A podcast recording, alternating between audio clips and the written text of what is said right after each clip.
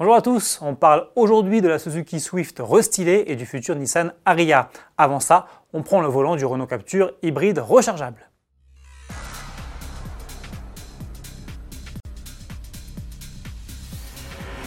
Encore un événement sur autoplus.fr. Après la Clio hybride e-tech il y a quelques jours, notre journaliste Cyril Biotto est parti essayer le Capture e-tech plug-in, le premier modèle hybride rechargeable de Renault.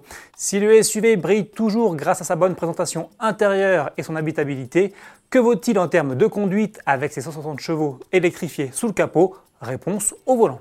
Ce capture hybride rechargeable, à cause des batteries, pèse 260 kg de plus que le capture TCE 155 d'après nos mesures. 260 kg, c'est pas rien. Alors ça influe un petit peu sur le comportement routier, pas beaucoup, mais globalement il n'y a pas beaucoup de différence avec un capture. Le niveau de confort reste assez bon. Et du côté de la nouvelle boîte de vitesse, ça donne quoi Cyril? Donc je vous rappelle, il n'y a pas de pignon de synchro, il n'y a pas d'embrayage, c'est une technologie assez révolutionnaire. Elle est assez convaincante euh, à l'usage, elle est douce à basse vitesse et tant qu'on est assez doux sur l'accélérateur.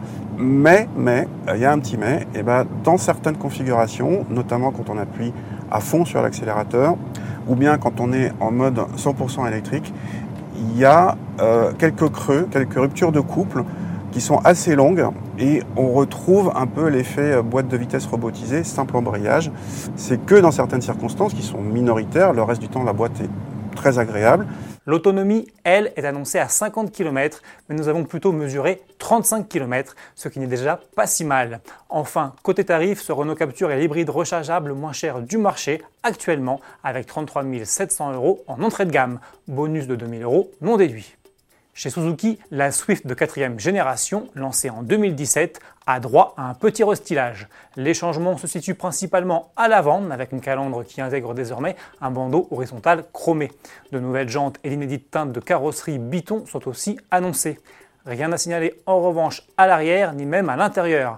Sous le capot, le moteur 1,2 litre de 83 chevaux à hybridation légère 48 volts est lui reconduit.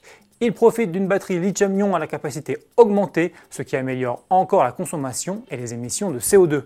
Enfin, côté équipement, la petite japonaise gagne la reconnaissance des panneaux de signalisation et la détection des angles morts.